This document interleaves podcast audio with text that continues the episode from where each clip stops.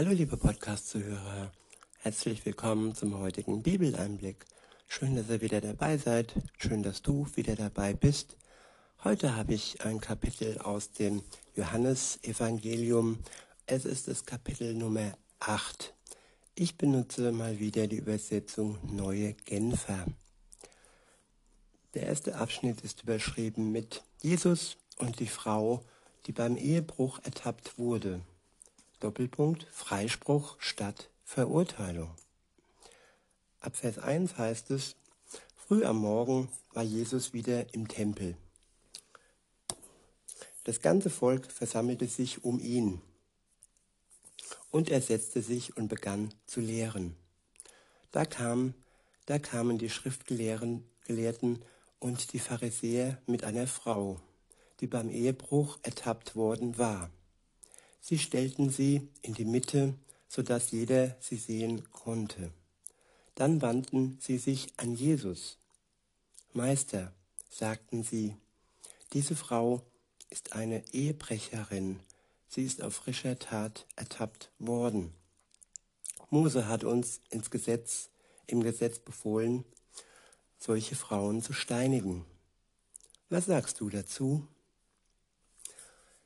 Ja, es gibt zwei Punkte. Das eine ist, was hat man verdient äh, für eine Tat? Was hat man, ja, was ist der Lohn der Sünde? Der Lohn der Sünde ist der Tod. Der Lohn der Sünde, ob das jetzt Ehebruch heißt, ob es Mord heißt, ob es Lüge heißt, ja, der Lohn der Sünde ist der Tod.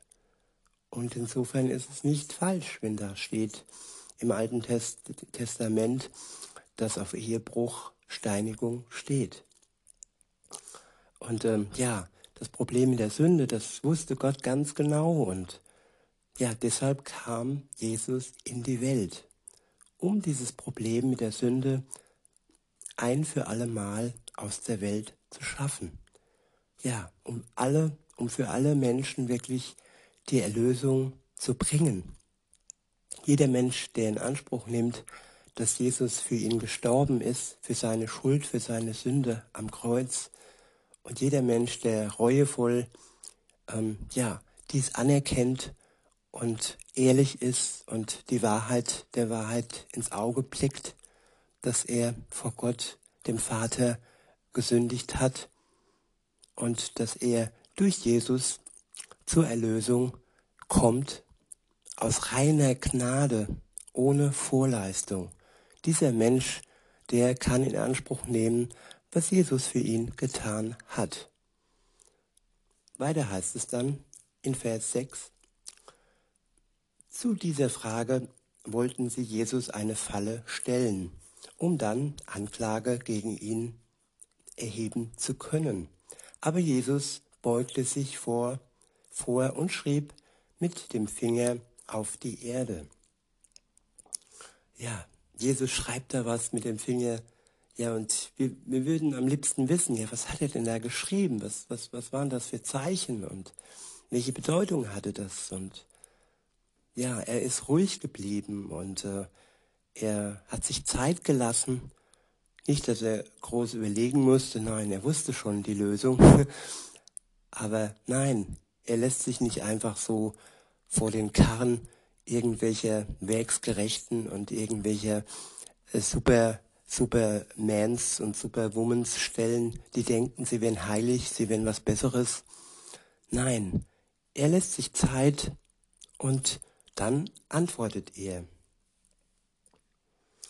Ab Vers 7 heißt es, als sie jedoch darauf bestanden, auf ihre Frage eine Antwort zu bekommen, richtete er sich auf und sagte zu ihnen, Wer von euch ohne Sünde ist, der soll den ersten Stein auf sie werfen.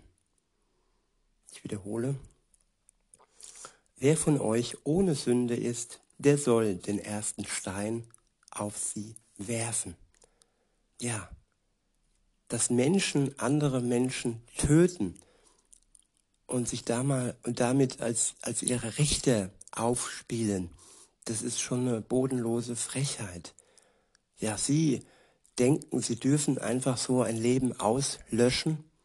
Ja, da gibt es auch ein Gebot, das da heißt, du sollst nicht töten. Und wenn jemand Gericht hält über die Menschen und wenn jemand wirklich das Recht hat, jemand ewig zu verdammen, dann ist es Gott alleine. Insofern war die Antwort von Jesus ganz klar. Ja, wer hier ohne Schuld ist, der werfe den ersten Stein. Nämlich nur der ist wirklich auch befugt, jemand anderen zu richten. Und äh, ja, das eine ist, sind Gesetze, Richter in, in Gerichten, die befolgen Gesetze, führen Gesetze aus und richten über Gesetze. Aber das heißt noch lange nicht, dass sie dann auch ja den Tod aussprechen dürfen. Das kann nur Gott. Und weiter heißt es dann, ähm, ja, ja, okay, okay, sorry. Dann beugte er sich wieder vor und schrieb auf die Erde. Von seinen Worten getroffen, verließ einer nach dem anderen den Platz. Die Ältesten unter ihnen gingen als Erste. Ja, die Ältesten, die haben die meiste Schuld auf sich genommen. Die sind noch weiser, weil sie wissen, ja, wie oft sie gefehlt haben im Leben, wie oft sie ähm, ja Fehler gemacht haben, gesündigt haben. Die Jungen, die sind noch naiv und vielleicht noch nicht so, wie soll ich sagen, verbraucht oder mit Sünde belastet und die hätten doch schnell vielleicht doch äh, ja den Stein geworfen, aber trotzdem sind sie zur Einsicht gekommen, dass auch sie nicht ohne Schuld waren. Sobald man anfängt zu denken, sobald man anfängt zu leben, äh, so als Kind, ja auch Kinder sündigen schon. Kinder sind, Kinder sind auch keine Engel. Insofern die Schuld äh, trifft schnell den Menschen, sobald er lebt. Und insofern braucht der Mensch auch schnell die Gnade Jesu, die Erlösung Jesu und ein neues Leben durch ihn. Da sollte man nicht zu lange warten, ob man jetzt jung ist oder alt. Wenn dir Jesus die Hand ausstreckt und dir wirklich die Vergebung anbietet und du dann ehrlich bist mit dir, mit deiner Schuld, dann kann es losgehen mit dem neuen Leben, das dir Jesus schenkt. Weiter heißt es in Vers 9, von seinen Worten getroffen verließ einer nach dem anderen den Platz. Die Ältesten unter ihnen gingen als Erste, zuletzt war Jesus allein mit der Frau, die immer noch da stand, wo ihre Ankläger sie hingestellt hatten. Er richtete sich auf und sagte, wo sind sie geblieben? Hat dich keiner verurteilt? Dann sagte die Frau, nein, Herr, keiner. Da sagte Jesus, ich verurteile dich auch nicht. Du darfst gehen, sündige von jetzt an nicht mehr. Ja, Jesus hat ihr vergeben, weil all die anderen sie nicht verurteilt haben, weil bei den anderen auch Schuld zu finden war. Und er vergibt aber nicht einfach so. Er hat sie auch ermahnt. Sündige von jetzt an nicht mehr. Die Gnade Jesu ist nicht ein, ein Werkzeug, das wir immer wieder und immer wieder und immer wieder in Anspruch nehmen dürfen. Es ist nicht ein Freibrief fürs Sündigen. Wenn Jesus uns erlöst, dann haben wir keinen Freibrief für weitere Sünden, wie gesagt, in der Tasche. Wir sind befreit worden und aus der Dankbarkeit heraus und auch aus der Kraft heraus, die uns sein Geist schenkt, wenn wir mit ihm unterwegs sind, sind wir befähigt, diese Sünde nicht mehr zu tun. Bei dieser Frau war es der Ehebruch und bei uns sind es ähnliche oder die gleichen Sünden, die wir tun. Insofern, ja, wenn wir uns ganz eng an Jesus halten, dann müssen wir nicht sündigen. Wir werden wahrscheinlich wieder sündigen, aber keiner sündigt dann mit Absicht oder weil er denkt, er hat einen Freibrief in der Tasche. Das ist eine, ja, eine Gnade, die man in den Dreck zieht und man kreuzigt damit Jesus erneut und man verspottet ihn und man verspottet auch den Heiligen Geist, wenn man ähm, sündigt, weil man denkt, ja, ich kann ja sündigen, weil Jesus mir ja eh wieder vergibt. So ist es auch in jeder normalen Beziehung.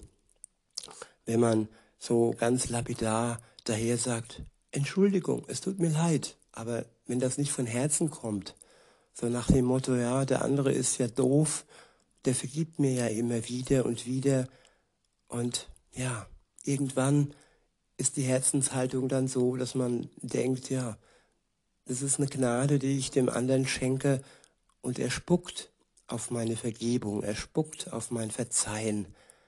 Und insofern verbaut man sich oftmals Freundschaften, Beziehungen und man ist irgendwann dann ganz alleine. Und ja, das sollten wir nicht einfach so in Kauf nehmen. Der nächste Abschnitt ist überschrieben mit Jesus Christus, das Licht der Welt. Ab Vers 12 heißt es, ein anderes Mal, als Jesus zu den Leuten sprach, sagte er, ich bin das Licht der Welt. Wer mir folgt, wer mir nachfolgt, wird nicht mehr in der Finsternis umherirren, sondern wird das Licht des Lebens haben. Kennt ihr das, wenn, wenn ihr auf einmal im Dunkeln steht, die Glühbirne kaputt ist oder irgendwie, ja, ihr vergessen habt, dass die Sonne so schnell untergeht und es dann auf einmal finster wird, dieses Gefühl der Finsternis, aber auch diese sichtbare Finsternis, das kann einem schon ganz schön, ja, Grauen bringen.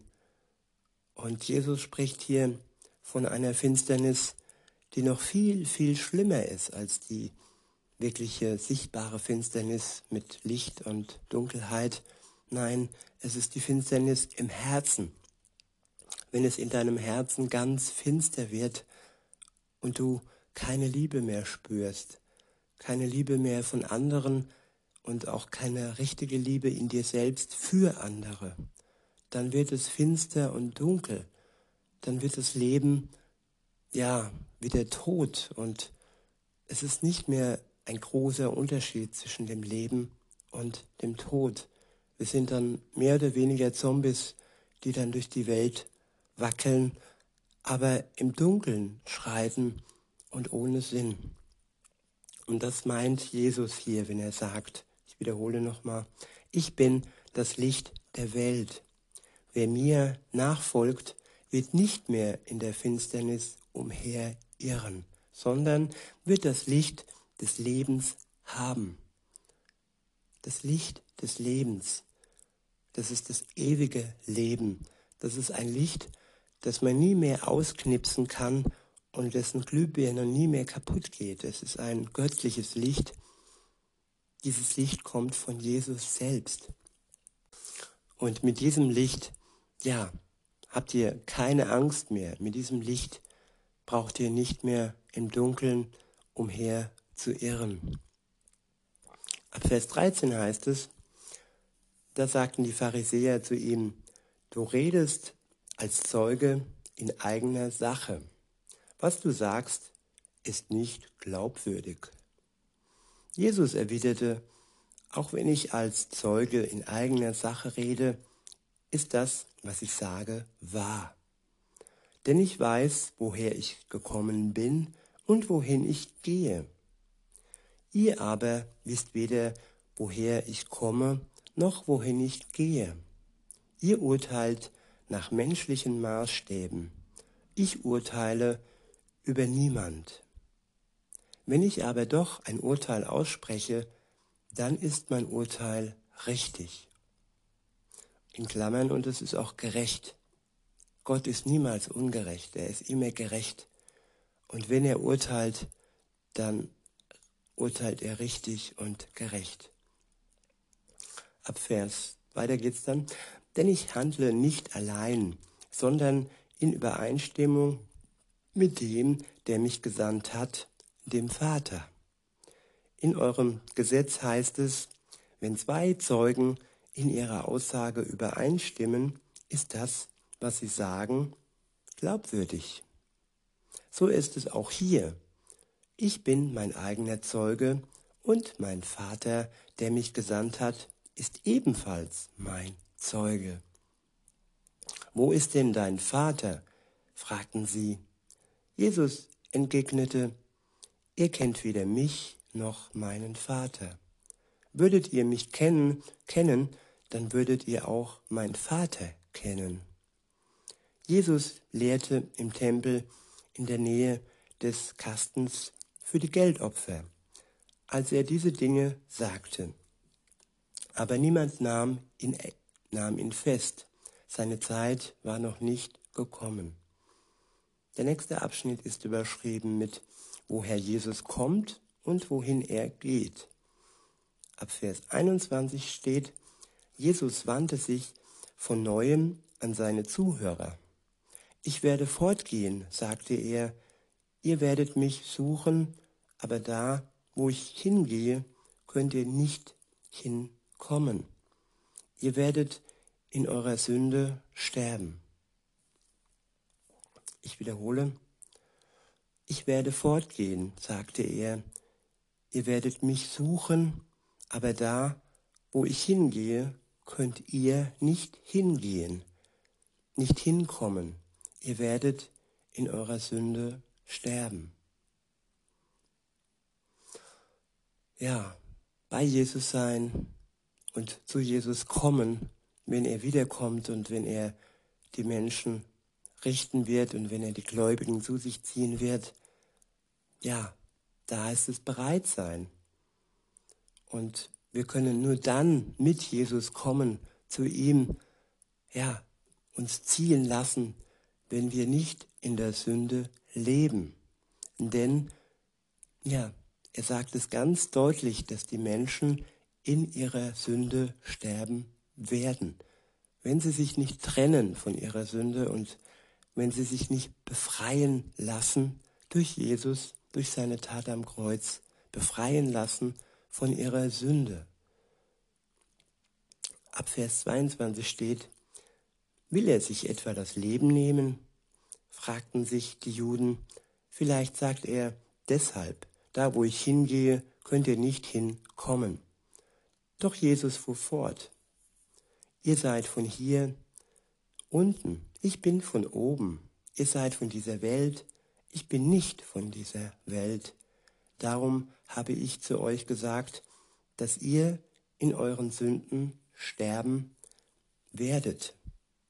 Ja, solange wir von dieser Welt sind, solange wir nicht zur Familie Gottes gehören und zu Jesus gehören, solange werden wir in der Sünde verharren. Sobald wir aber der Familie Gottes angehören, sobald wir zur Braut Jesu gehören und er unser Bräutigam ist, dann gehören wir nicht mehr dieser Welt an. Auch wenn wir noch hier leben, bis zum Ende unseres Lebens oder bis zu dem Zeitpunkt, wo Jesus wiederkommt. Trotzdem sind wir dann schon Kinder Gottes und ja, Bewohner, die schon einen Platz im Himmel ja, bekommen haben. Wir sind nur noch zu Gast hier auf Erden und so wirklich zu Hause sind wir dann bei Gott.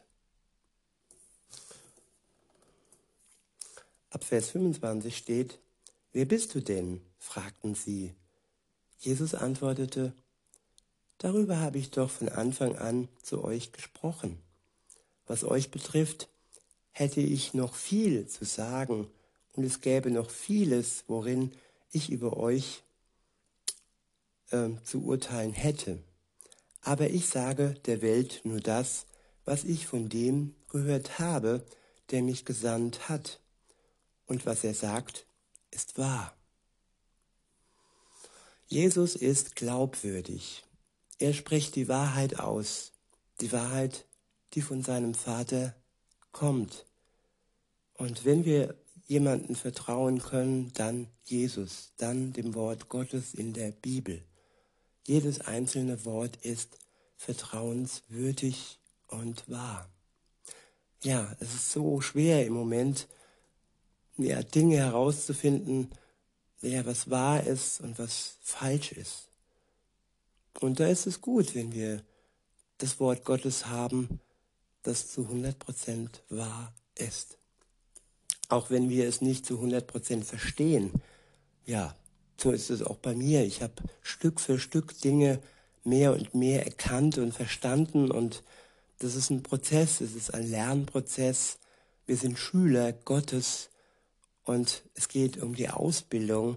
Sein Geist schult uns, sein Geist macht uns mehr und mehr wach und schenkt uns mehr und mehr Weisheit. Und wir werden nicht alles hier auf Erden komplett verstehen. Aber dann bei ihm werden wir alles verstehen können. Weiter heißt es ab Vers 28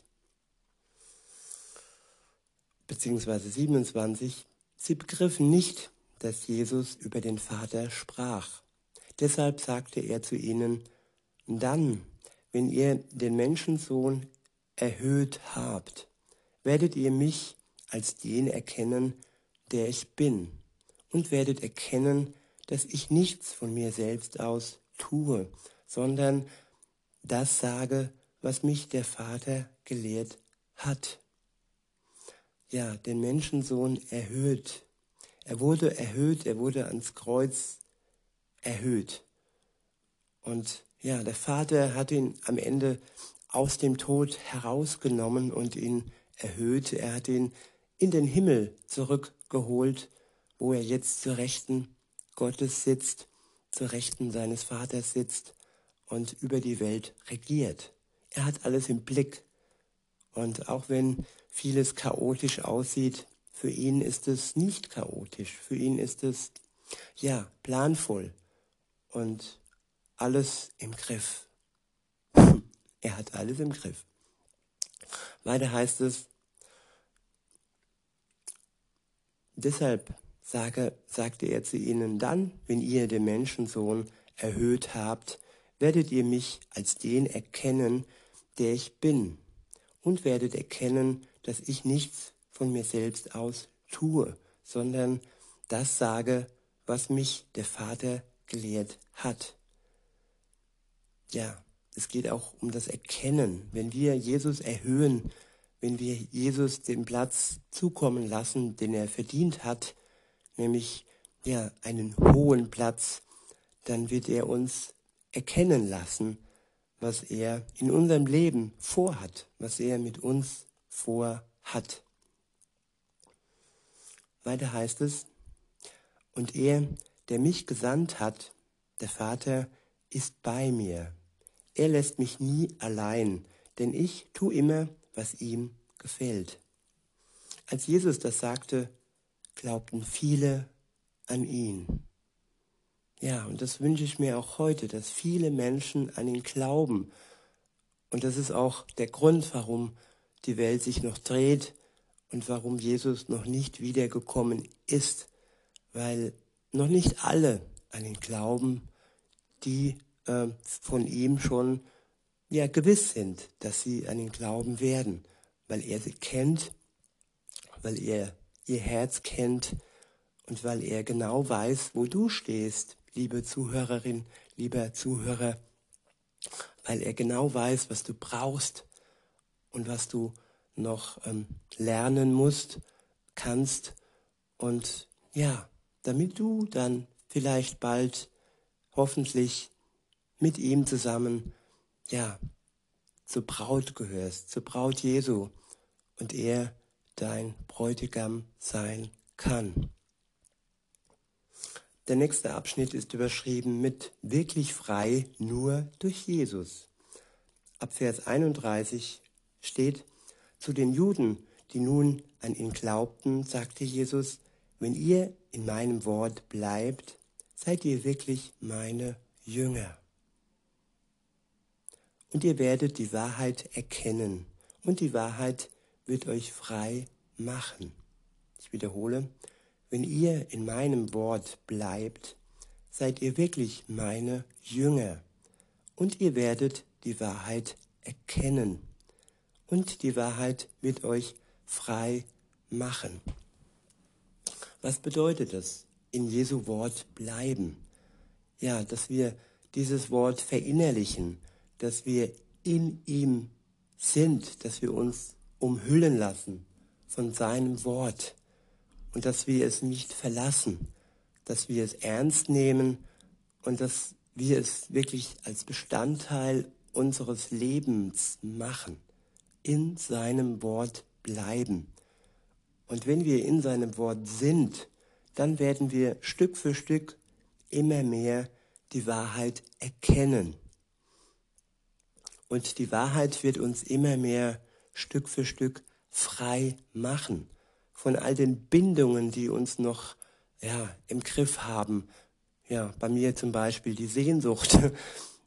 Die Sehnsucht, die manchmal ja, zu sehr auf die Welt gerichtet ist und auf weltliche Dinge gerichtet ist. Und da habe auch ich noch Befreiung nötig. Und so gibt es bei euch vielleicht andere Dinge, wo ihr noch Befreiung nötig habt. Und ja, uns alle zusammen wird die Wahrheit frei machen, wenn wir nur in seinem Wort bleiben. Ab Vers 33 heißt es, wir sind Nachkommen Abrahams. Entgegneten, entgegneten sie, wir haben nie jemand als Sklaven gedient. Wie kannst du da sagen, ihr müsst frei werden? sie sind so gefangen von ihren Gesetzlichkeiten und von ihrem, ja, eng, von ihrer Engstirnigkeit, von ihrer Brutalität und Hochmut und Stolz ja, so gefangen, dass sie nicht erkennen, dass sie Sklaven ihrer Sünde sind. So ist es oft auch bei den Menschen heute noch, ja. Was sagt Jesus darauf? In Vers 34 sagt er, ich sage euch, jeder, der sündigt, ist ein Sklave der Sünde. Ein Sklave gehört nur vorübergehend zur Familie. Ein Sohn dagegen für immer. Ja, ein Sklave der Sünde. Und diese Familie der Sünde ist täuschend, sie ist tückisch, sie ist, ja, sie ist sehr tödlich. Wer sich der Sünde versklavt, wird nur vorübergehend am Leben bleiben, weil er durch die Sünde sterben wird. Wer aber zur Familie Gottes gehört, der wird ewig leben. Nicht nur vorübergehend hier auf Erden in diesem irdischen Körper.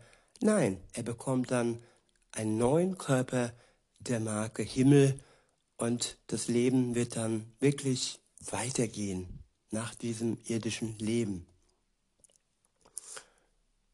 Weiter heißt es ab Vers 36, nur wenn der, nur wen, nur wen der Sohn euch nur wenn, sorry, nur wenn der Sohn euch frei macht, seid ihr wirklich frei. Ich wiederhole, nur wenn der Sohn euch frei macht, seid ihr wirklich frei. Freiheit ist manchmal auch wie eine Fata Morgana. Man sitzt zum Beispiel auf einer Harley Davidson und fährt, ich stelle mir das gerade mal so vor, ich, ich spinne gerade mal ein bisschen für mich hin und fährt in einem Land, wo es ganz große Straßen gibt. Und ja, dann fühlt man sich frei. In dem Moment ist es ein Gefühl der Freiheit. Aber trotzdem täuschlich. Es täuscht uns und unsere Schuld haben wir trotzdem dabei und äh, wir sind trotzdem noch Sklaven der Sünde. So lange, bis uns der Sohn, bis uns Jesus frei macht. Nur dann sind wir wirklich frei. Der nächste Abschnitt ist überschrieben mit Kinder Abrahams oder Kinder des Teufels. Ab Vers 37 heißt es, ich weiß, dass ihr Nachkommen Abrahams seid, und trotzdem trachtet ihr mir nach dem Leben. Das kommt daher, dass ihr euch von meinem Wort gegenüber, das kommt daher, dass ihr euch meinem Wort gegenüber verschließt. Ich rede von dem, was ich vom Vater gesehen habe. Und auch ihr habt einen Vater, auf dessen Anweisungen ihr hört. Unser Vater ist Abraham, erwiderten sie. Jesus entgegnete, wenn ihr wirklich Kinder von Abraham wärt, würdet ihr auch so handeln wie Abraham. Stattdessen wollt ihr mich töten. Mich, der ich euch die Wahrheit sage, wie ich sie von Gott gehört habe. So etwas hätte Abraham nie getan. So etwas hätte Abraham nie getan. Ihr handelt eben genau wie euer wirklicher Vater. Wir sind doch keine unehelichen Kinder, protestierten sie. Wir haben nur einen Vater und das ist Gott. Ja, die Einbildung, dass man ja zu Gott gehört, das kann schon eine ziemlich krasse Einbildung sein und die gibt es auch heute noch, dass sich Menschen einbilden, ja, sie sind doch Christen, sie sind doch gläubig und ja, ihr Vater ist im Himmel, der liebe Gott, so wird er oft genannt von vielen Namenschristen. Und ja, aber Jesus stellt hier wirklich ganz klar, dass man nur einen Vater haben kann und nicht zwei. Jesus erwidert, wenn Gott euer Vater wäre, würdet ihr mich lieben. Denn von Gott bin ich zu euch gekommen, nicht in einem, nicht im eigenen Auftrag. Gott ist es, der mich gesandt hat.